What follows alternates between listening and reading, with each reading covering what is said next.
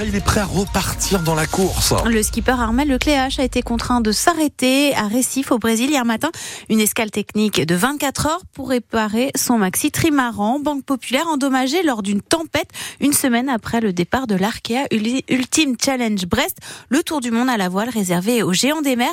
Le Finistérien est le premier à bénéficier de cette escale, mais il n'a pas eu le choix, Angeline de Murac. Dans sa dernière vidéo postée dimanche sur Instagram, Armel Lecléache reconnaît quelques difficultés techniques été facile cette première semaine de course. Euh, j'ai pas mal sorti la, la caisse à outils. Euh, voilà, donc il y a pas mal de, de problèmes résolus, euh, d'autres qui sont encore en cours de, de traitement, mais mais ça avance, on continue. À ce moment-là, pourtant, le Team Banque Populaire envisage déjà un arrêt au Brésil. Entre vendredi et samedi, sept techniciens ont pris l'avion pour récifer, prêts pour une course contre la montre. Car si le règlement prévoit une escale de 24 heures minimum, l'équipe de Lecléache n'entend pas perdre une minute de plus. Il y a du travail pourtant. Remettre en place le point d'ancrage de l'une des voiles avant, le génaqueur, et réparer le balcon avant de la coque centrale, endommagé lors d'une tempête. Il n'était pas pensable d'attaquer les mers du Sud sans cet élément important de sécurité pour les manœuvres résume Ronan Lucas, le directeur technique du team.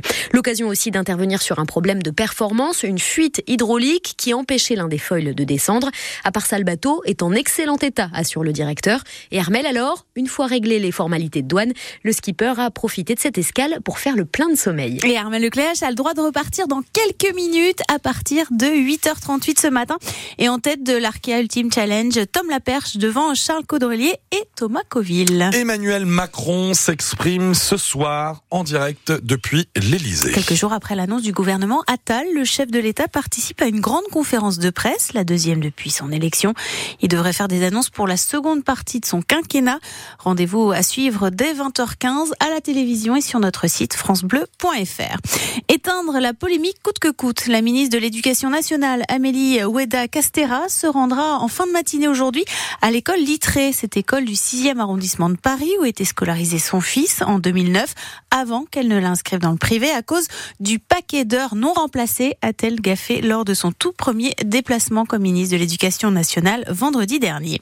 Un jeune breton porté disparu en Gironde. Personne n'a de nouvelles de ce jeune homme de 21 ans, originaire de Pont-l'Abbé, étudiant à Montpellier depuis une soirée en boîte de nuit à Bordeaux ce week-end.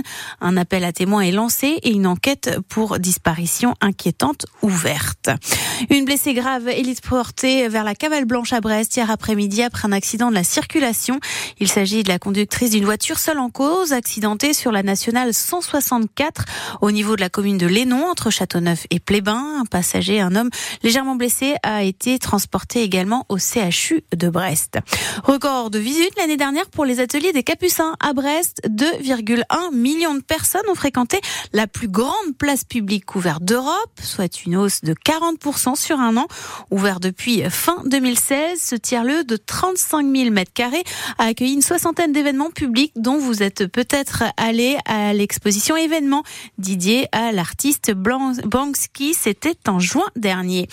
Un mois de cirque, de danse, d'acrobatie, de théâtre, de magie. Le festival Circonova commence ce mardi à Quimper et dans 11 autres communes du Sud Finistère. Plus torrentiel, Raphaël.